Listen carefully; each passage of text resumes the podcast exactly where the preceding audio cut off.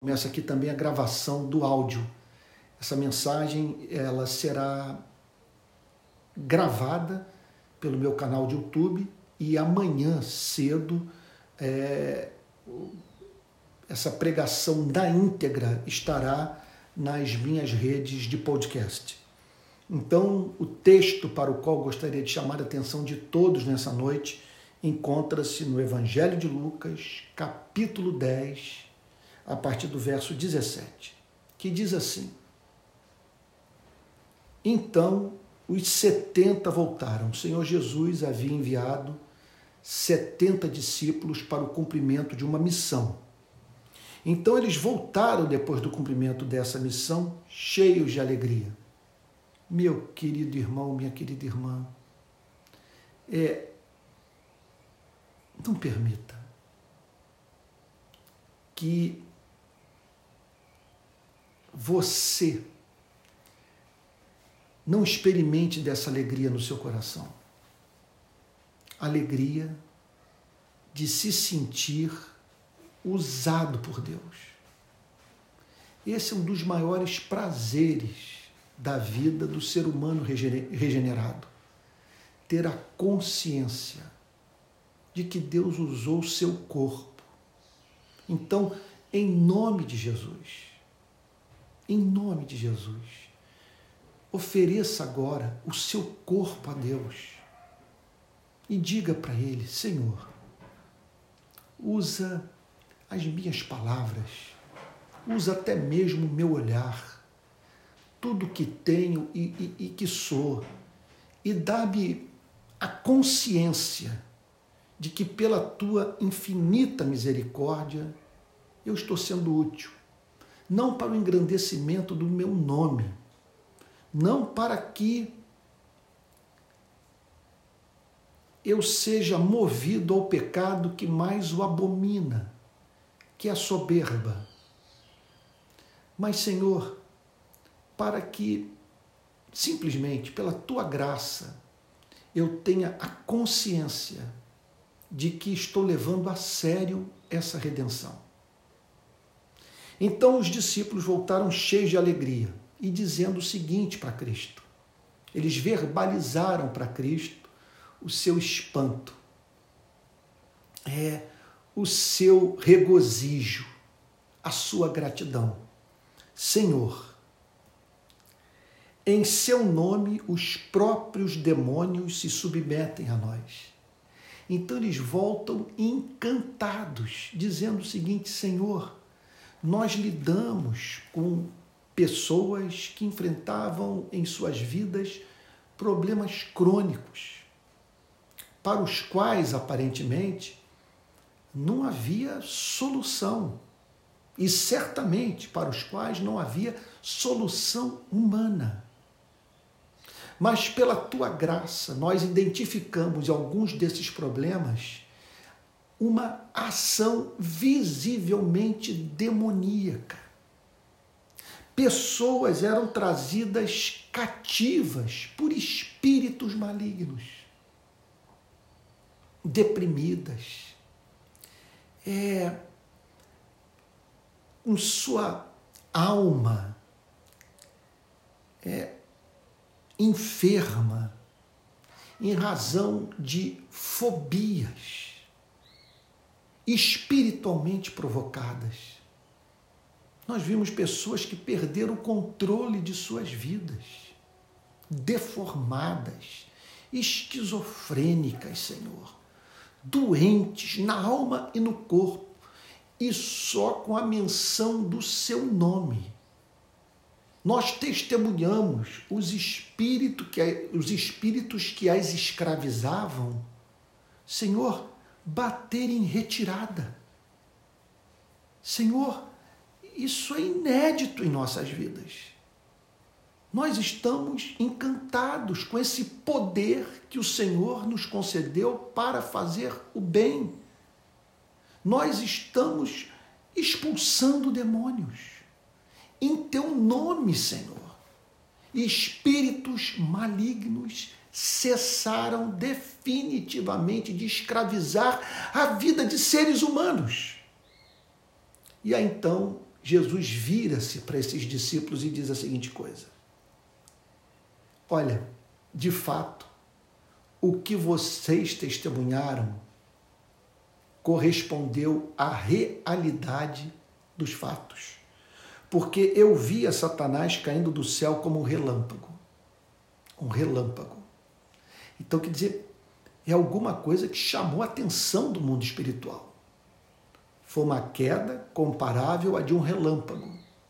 E ele diz: Eu via Satanás caindo do céu como relâmpago. Significa o seguinte: que aqueles servos de Cristo, humildes, muitos dos quais iletrados, sabe? gente é, é, que não fazia parte dos estratos sociais mais ricos daquela sociedade e que simplesmente no abrir da boca, veja só, produziu uma transformação no mundo espiritual. E o Senhor Jesus declara: enquanto vocês agiam, eu via um golpe ser desferido no reino de Satanás. Que tal você e eu fazermos essa oração agora, Senhor? Em nome de Jesus, ajuda-me a desfazer a obra de Satanás na vida de pessoas na vida de famílias inteiras, Senhor. Senhor, até mesmo na sociedade, em suas instituições, Senhor, em autoridades públicas que são marionetadas pelas trevas, Senhor. Deus, querido, usa minha vida e, acima de tudo, para que, mediante a pregação do Evangelho, pessoas sejam transportadas do reino das trevas para o reino do Filho do seu amor. E aí então o Senhor Jesus prossegue: Eis que eu dei a vocês, a vocês quem? A sua igreja. Eu, eis que eu dei a vocês autoridade para pisarem, para pisarem cobras e escorpiões. Está falando de uma autoridade que foi dada à igreja e sobre todo o poder do inimigo, sobre toda obra maligna e nada absolutamente lhes causará dano. Que significa que nesse enfrentamento a igreja deve agir com destemor, porque maior é aquele que está conosco do que aquele que está no mundo. O Senhor Jesus está dizendo que a igreja deve lidar com a batalha espiritual de modo desassombrado, que a igreja deve avançar nesse planeta. Veja só, embora côncia do fato de que o reino de Deus não avança sem sofrer oposição satânica, contudo, embora a igreja esteja consciente desse fato, as palavras de Jesus nos levam a viver de modo desassombrado. A igreja deve avançar sem temor de retaliação. Por quê? Porque a igreja recebeu autoridade. É um poder que foi concedido à igreja para pisar cobras e escorpiões, para aquilo que envenena a vida do homem, aquilo que, que destrói, que mata que incapacita. Eu dei a vocês autoridade para prisarem cobras e escorpiões e sobre todo poder, todo poder do inimigo.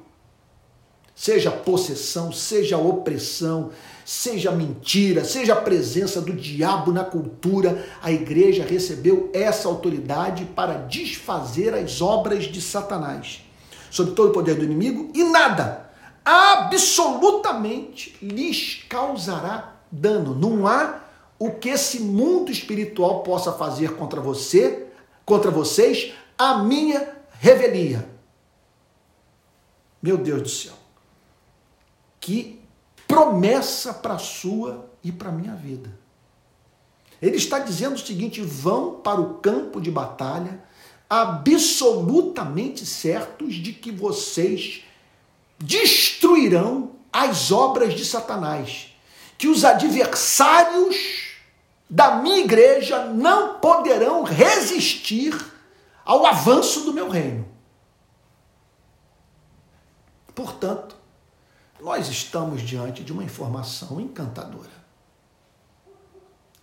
Significa o seguinte: que por eu ser de Cristo, no tempo e no espaço, nesse mundo caótico, de pessoas vivendo vidas profundamente infelizes, eu posso ser usado por Deus para libertá-las.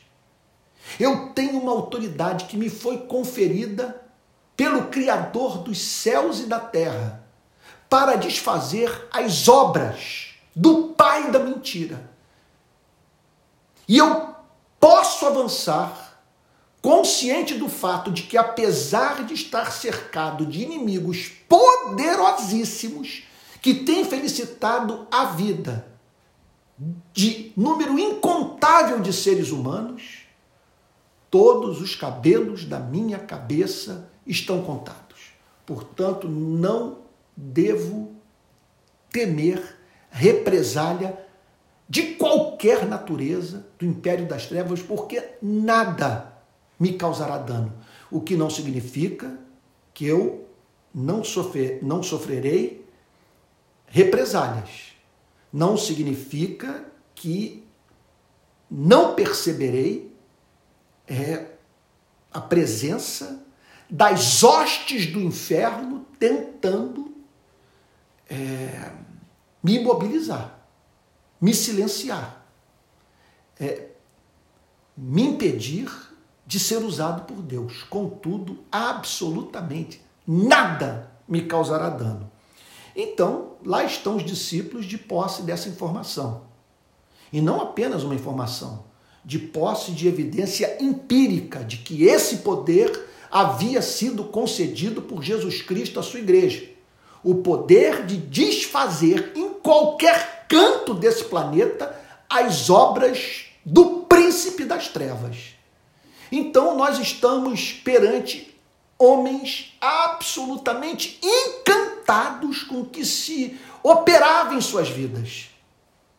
Eu recebi uma autoridade, é algo que eu não tinha, que a partir de um momento da minha vida eu passei a possuir. E quando eu abro a boca, invoco o nome de Jesus, pessoas passam a viver melhor. Eu estou absolutamente encantado e os discípulos voltam para a presença de Jesus com essa informação. A sua palavra se cumpriu. E o Senhor Jesus declara: e vocês não estão diante de uma ilusão. Vocês não estão fazendo uma interpretação fantasiosa dos fatos. Porque enquanto vocês atuavam, enquanto vocês abriam a boca, enquanto vocês oravam pela vida das pessoas, eu via um golpe ser desferido no reino das trevas. Meu Deus, imagina isso. Você entrar numa comunidade, numa família e às vezes numa igreja, e por meio da sua vida uma obra das trevas ser desfeita. Os discípulos vivenciaram isso e encontravam-se encantados. Porém, o Senhor Jesus lhes faz uma advertência. No entanto, ele não condena a alegria ele não nega os fatos. A interpretação que os discípulos haviam feito do que ocorrera correspondia à realidade. Deus havia usado aqueles 70 homens para desfazer as obras de Satanás. Contudo, o Senhor Jesus faz uma correção. Os ajuda a se livrarem de uma tentação que podia movê-los a transformar a bênção em maldição. Jesus vira-se para eles e diz: alegrem-se, alegrem-se, porque é da vida cristã alegria.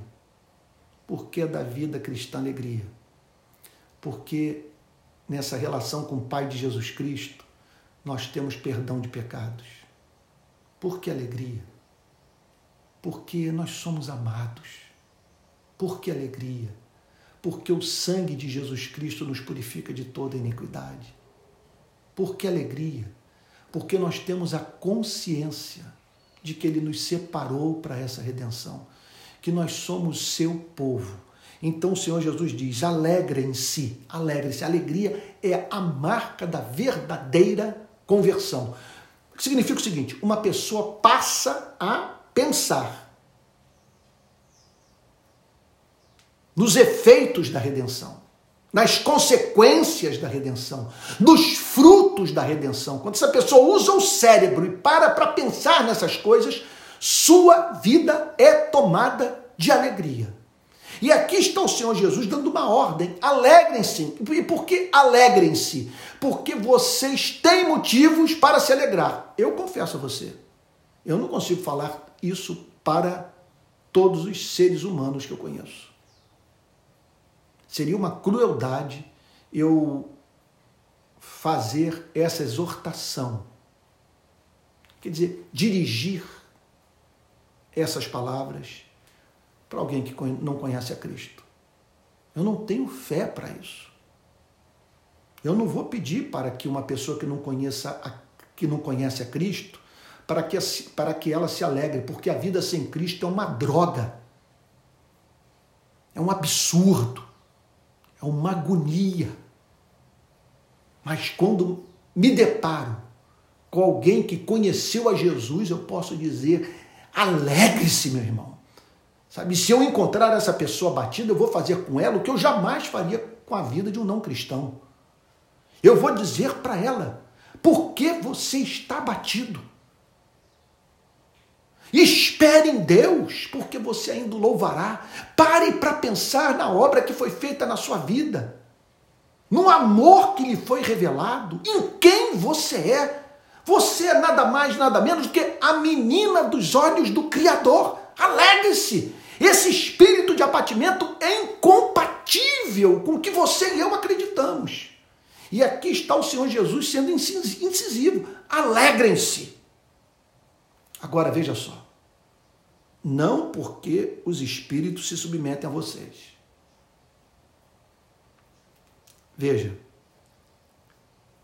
o Senhor Jesus não está condenando a alegria que é subproduto da percepção de que Deus nos usou para libertar a vida de alguém. O que ele está condenando é nós transformarmos os dons espirituais no motivo da nossa felicidade. Veja só, por que razão? Alegrem-se, não porque os espíritos se submetem a vocês. Que, é um negócio, uma informação extraordinária. Os espíritos se submetem a vocês. Forças impessoais malignas que que infelicitam a vida de seres humanos se submetem a. Você sabe o que é isso? Se submeter à igreja? Se submeter à igreja. é aquelas imagens da Segunda Guerra Mundial. As tropas aliadas chegando no território alemão e os soldados alemães tendo que se render. Essa é a imagem. Os espíritos malignos se submetem, depõem armas, levantam os braços, se rendem abrem mão de toda ofensiva, estão apavorados de medo, porque a igreja de Jesus Cristo chegou. Jesus reconhece isso. Isso é uma obra, esse é um dom, essa é uma autoridade. Ele está dizendo: os espíritos se submetem, se sujeitam, batem continência. Talvez a expressão não seja nem essa que bater continência significa uma concordância, uma sujeição voluntária. Sabe? Nada é voluntário, é pavor, é medo. Medo de ousar se insurgir contra a autoridade da Igreja de Jesus Cristo, que está ali em nome de Jesus Cristo libertando homens e mulheres que foram tornados cativos de Satanás. E o Senhor Jesus então declara: No entanto, alegrem-se, Sim, vocês têm motivos de se alegrarem. Eu quero que vocês usem o cérebro e parem para pensar nos motivos de sua alegria. Agora, veja só, não porque os espíritos se submetem a vocês. Não porque vocês têm essa, essa autoridade de fazer espírito maligno se ajoelhar diante de vocês. Veja só. E sim, e sim, porque o nome de cada um de vocês está registrado no céu. Vamos lá, vamos tentar entender isso. Veja, por que, que eu não devo me alegrar pelos dons espirituais? Porque, veja só, se eu depositar nisso o sentido da minha existência, eu corro o risco de um dia me ver privado da alegria cristã. Porque é, Deus tem os seus planos para a sua e para a minha vida. E pode ser que um dia nos vejamos impedidos de fazer no reino de Cristo aquilo que tanto amamos. Deixa eu dar um exemplo disso, do que eu estou querendo falar. Eu me lembro de Martin Lloyd Jones, que eu tanto amo, pregador galês, que foi pastor da capela de Westminster é, do início dos anos 40, de 1940, 1939 até 1968. Ele foi pastor da capela de Westminster, no centro de Londres. E é um dos autores que mais marcaram minha vida. E ele conta, portanto, que é, no final da sua vida ele foi acometido por um câncer e se viu impedido de pregar. Ele declara a seguinte coisa: Olha, que desgraça teria acontecido na minha vida. Ele não usa essa palavra, mas o sentido é esse. Se eu dependesse da pregação para ser feliz. Porque agora eu não estou podendo pregar.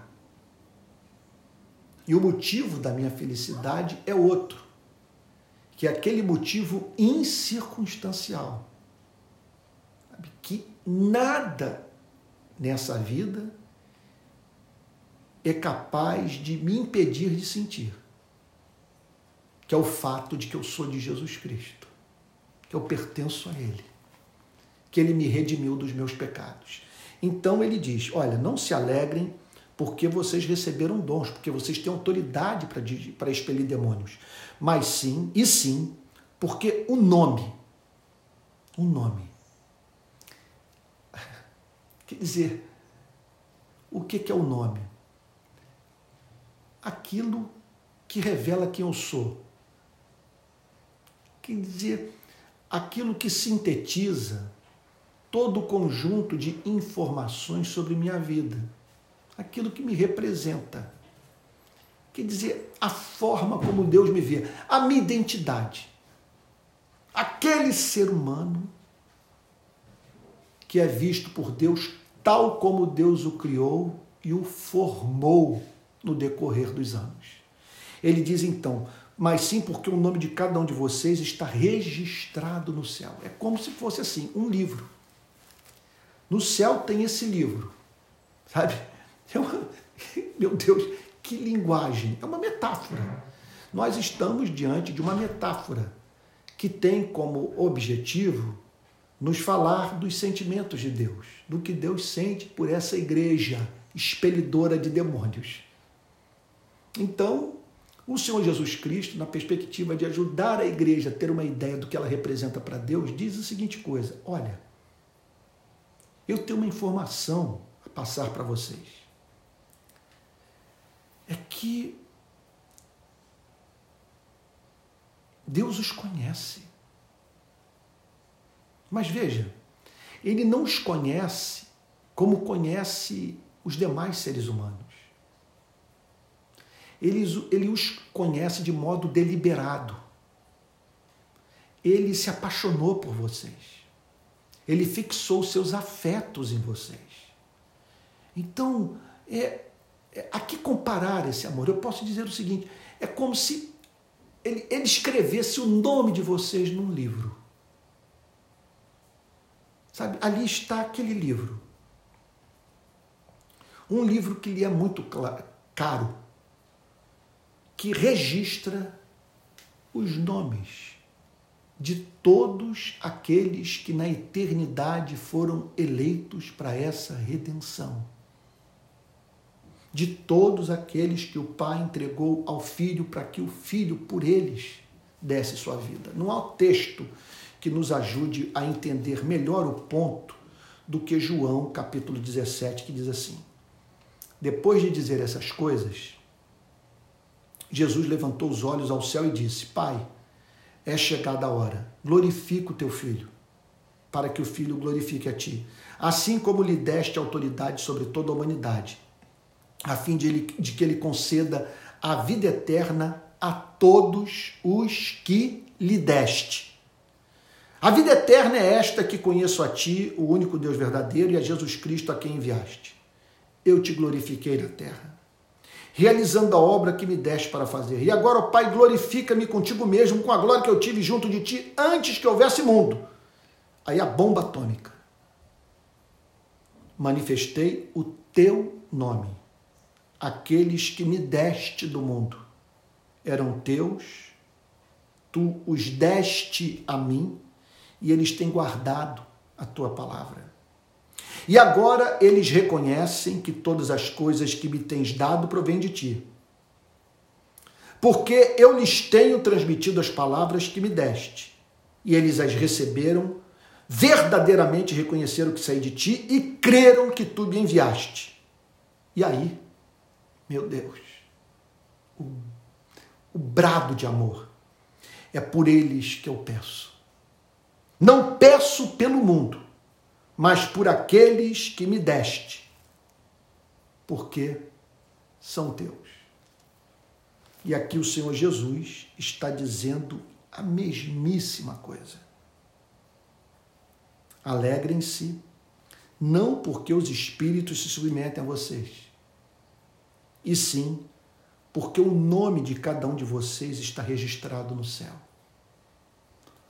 Porque naquele país, naquele planeta, naquela terra santa, há um livro no qual estão registrados os nomes de todos aqueles que passaram e que se encontram nesse planeta e que pertencem ao Criador único dos céus e da terra. Então alegrem-se nisso, que o nome de vocês está registrado no céu. Então vamos parar para pensar aqui. Veja só. É... Eu estou, nesse momento, comunicando a palavra de Deus a você, com a minha esposa dentro de casa com Covid, o meu filho, Mateus, saindo de um quadro infeccioso, minha filha, Alissa, de 11 anos, que não foi vacinada ainda, dentro de casa. E entre outras tribulações mais que não gostaria de mencionar aqui para você.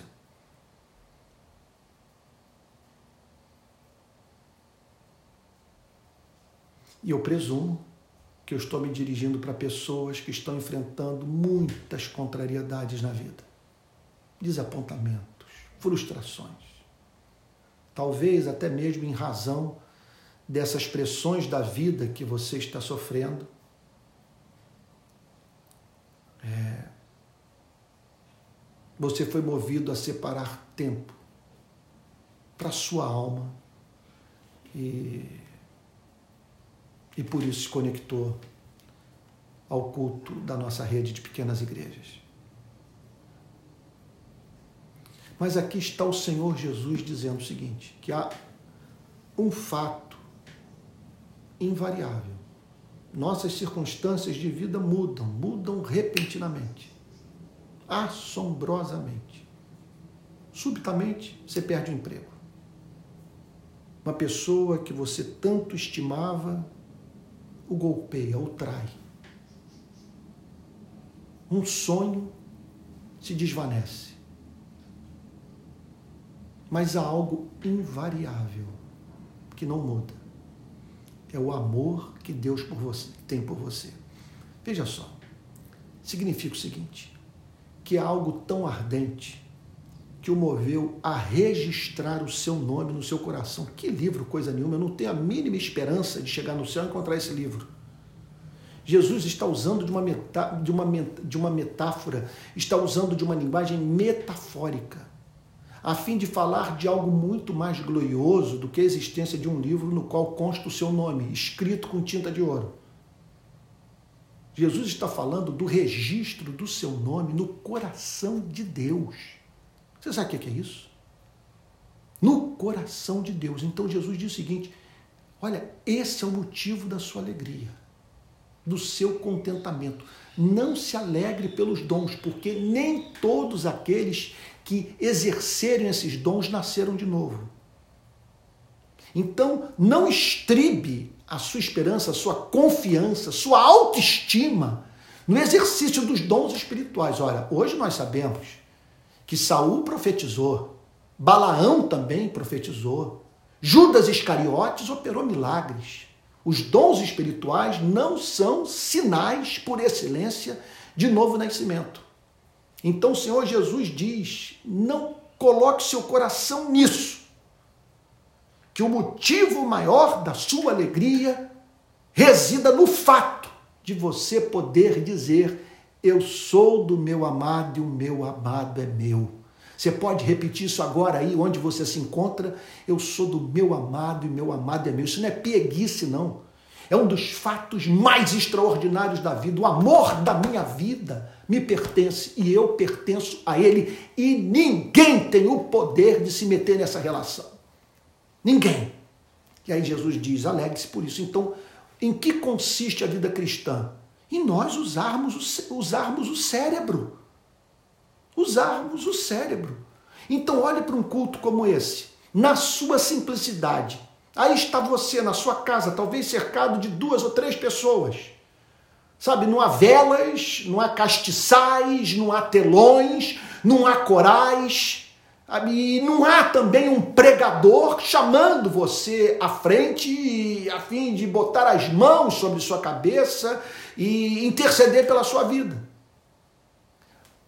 Mas há algo que você pode fazer na simplicidade desse culto e que comunicará à sua vida aquilo que não pode ser encontrado nessas circunstâncias, vamos assim dizer, tão glamurosas, por aquele que não usa cabeça no momento do culto.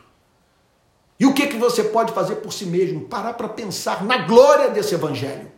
Parar para pensar nesse amor, no fato de que seu nome está escrito no livro da vida e ninguém pode apagar esse registro que Deus fez da sua vida em seu coração. Jesus diz: esse é o motivo da alegria de vocês.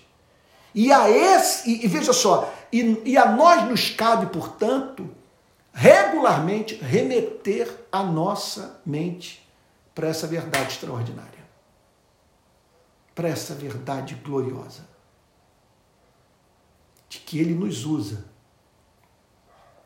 mas não nos usa como usou a, a mula de Balaão, não nos usa como usou o próprio Balaão. Ele nos usa na condição de filhos e filhas do Criador, a quem o Senhor Jesus Cristo nos ensinou a chamar de Pai. Irmãos queridos, eu estou olhando aqui para o relógio, eu não vou conseguir entrar no verso 21. Eu vou fazer o seguinte: eu vou deixar a análise do verso 21 até o 24 para o domingo que vem. Então vamos fazer assim: domingo que vem eu faço uma recapitulação dos versos de 17 a 20 e entro no, no, no verso de 21, eh, ok? Na intenção de nós juntos caminharmos até o versículo 24. O que eu estou vendo aqui são 45 minutos de culto, eu não quero cansado. O que eu espero, portanto, que você agora possa dizer: Estou alimentado espiritualmente. Eu me lembro do reverendo Antônio Elias dizer para mim o seguinte: Filho, é melhor o povo dizer quando nos ouve, a nós pregadores, foi bom, pena que foi pouco, a dizer foi bom, pena que foi muito. Então, não, pregue longo, filho, sabe? Seja, seja objetivo. Eu tenho pecado demais contra esse princípio, mas hoje eu não quero pecar novamente, porque a minha tentação é ir adiante e entrar logo no verso 21. Mas nós vamos parar por aqui e orar. Orar para quê? Orar para que nós possamos entender o verso 20. Aqui está o segredo do contentamento cristão. Olha lá. No entanto, alegrem-se, não porque os espíritos se submetem a vocês. Agora veja só, ele está dizendo o seguinte: não se alegre porque vocês estão expelindo demônios e libertando pessoas. E tem gente que encontra motivo de felicidade em algo impressionantemente inferior a essa obra espantosa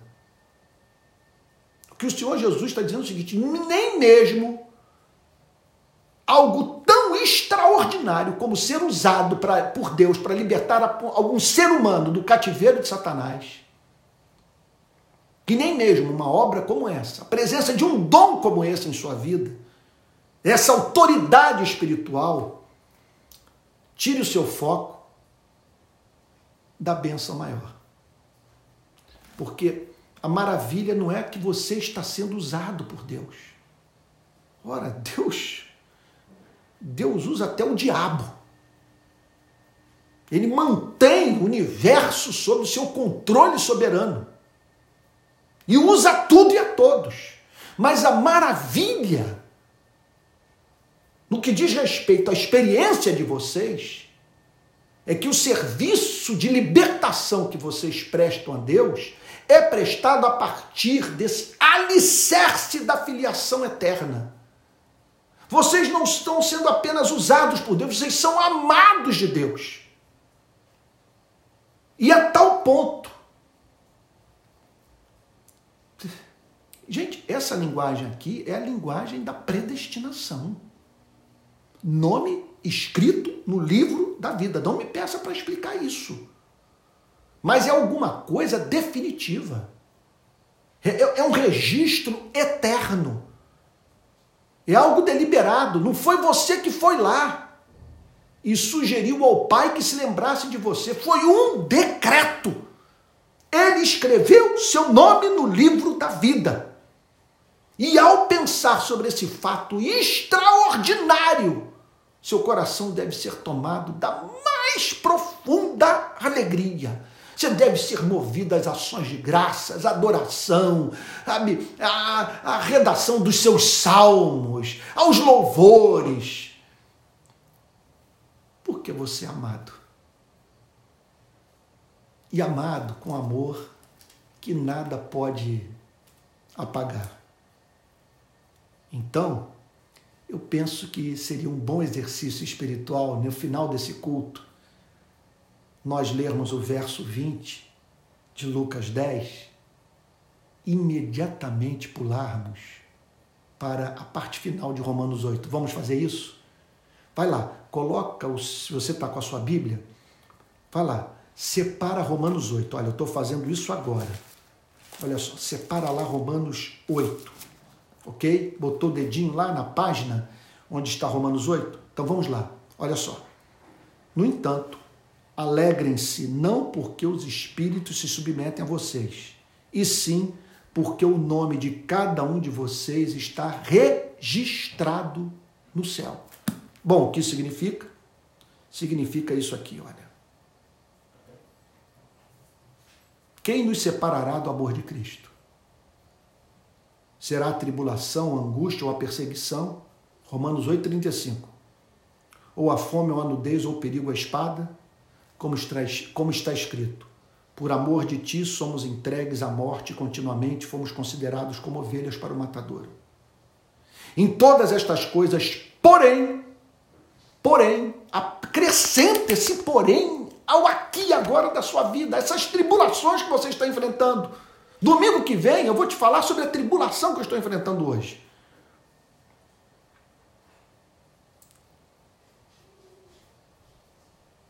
Vamos lá. Como está escrito, por amor de ti, somos entregues à morte continuamente, fomos considerados como ovelhas para o matadouro. Em todas estas coisas, porém, somos mais que vencedores por meio daquele que nos amou. É uma vitória sem revanche, sem possibilidade de nós sermos derrotados novamente por aquele a quem derrotamos. Aquele a quem derrotamos perdeu para sempre. Olha só, porque eu estou bem certo de que nem a morte, alegrem-se, porque o nome de vocês está registrado no céu.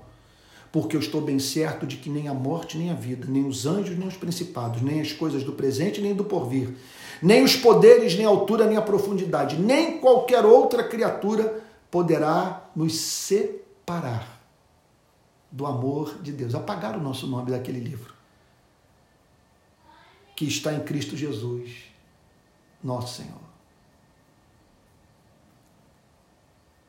Nem altura, nem profundidade, nem qualquer outra criatura poderá nos separar do amor de Deus que está em Cristo Jesus, o nosso Senhor. Vamos orar? Pai Santo, é claro que queremos ser usados por Ti, Senhor. Mas nós sabemos, ó Deus,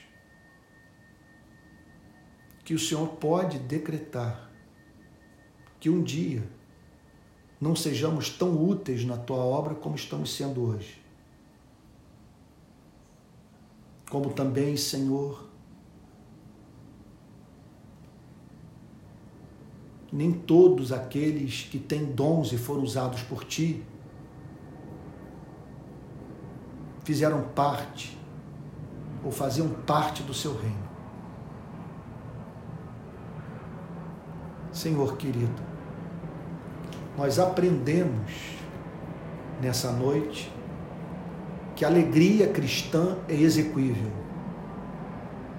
que ela demanda o uso da mente e o que cabe à nossa mente fazer é simplesmente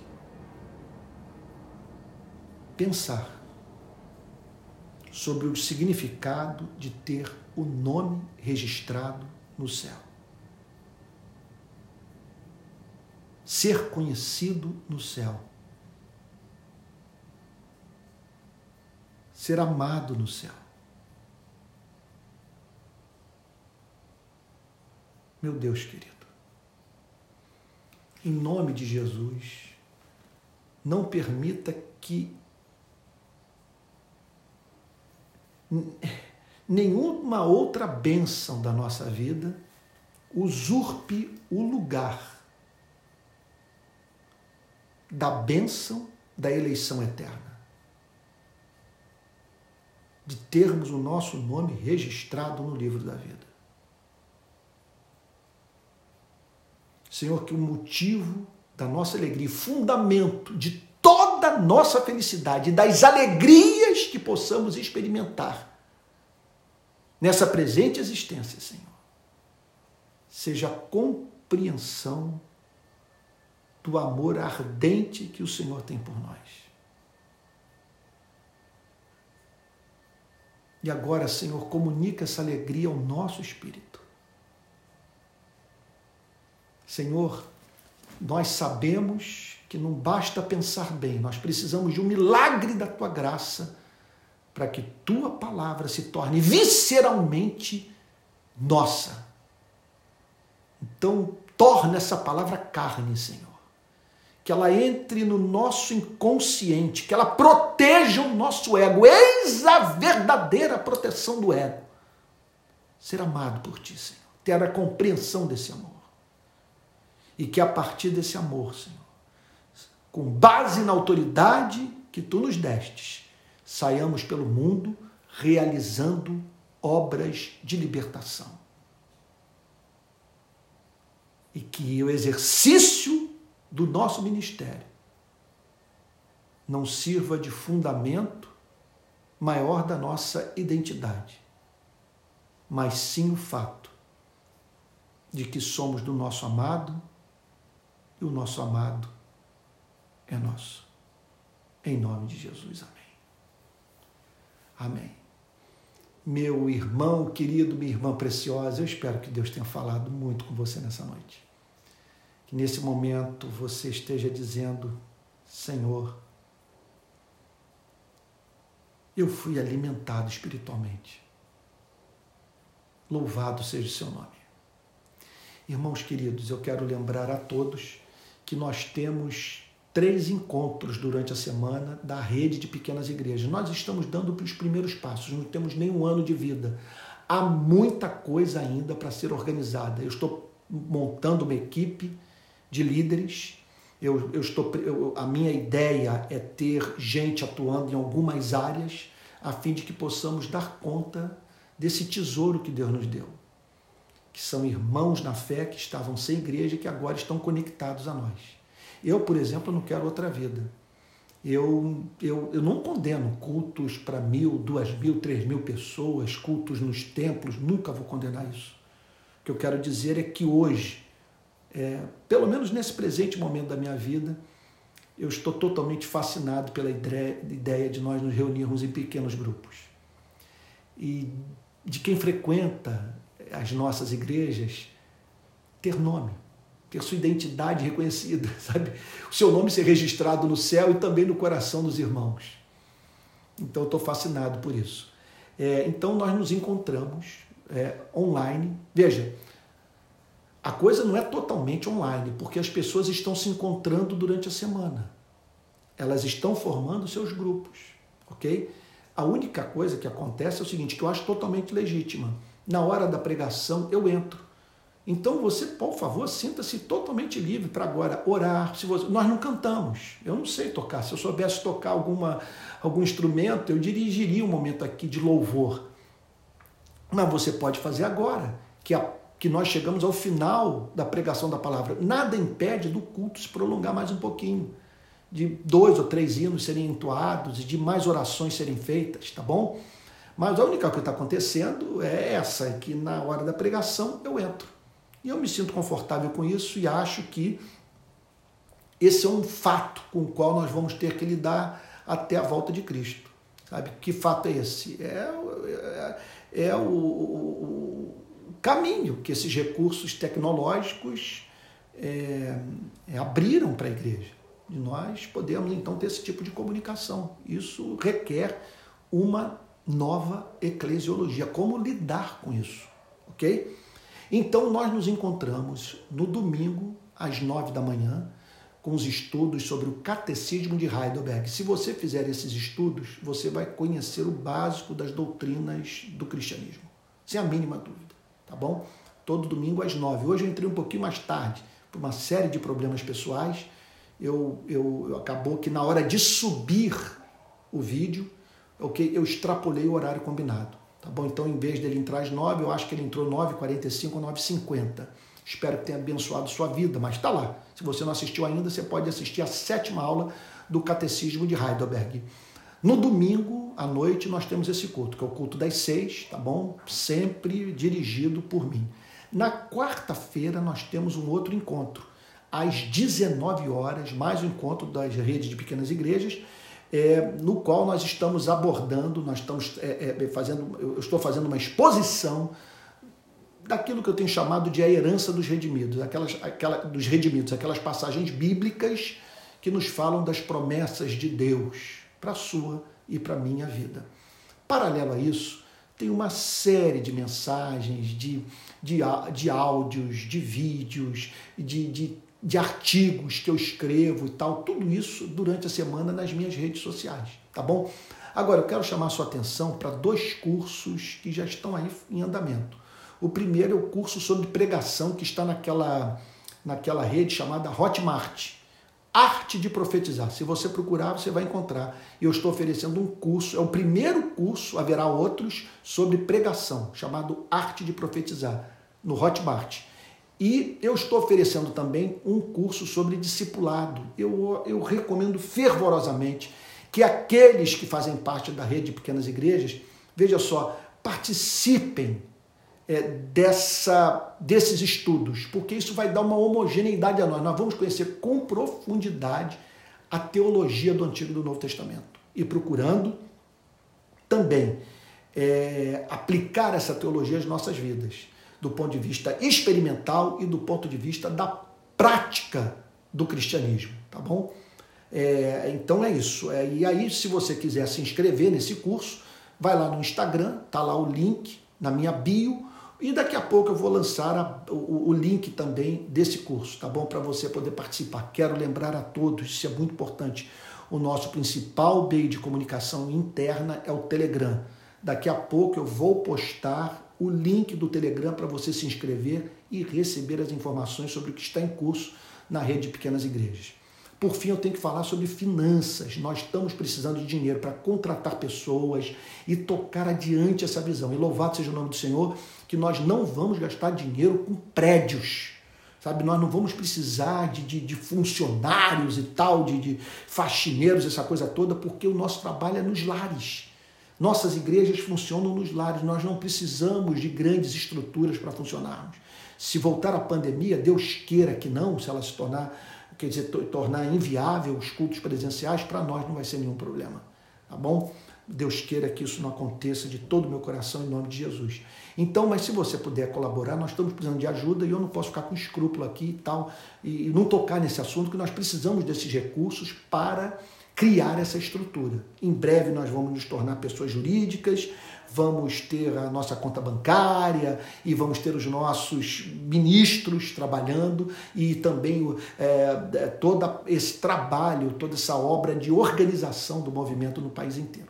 Então, se você quiser colaborar, vai aqui o Pix que nós estamos usando provisoriamente: 864 759 167 49. Vou repetir: 864 759 167 49.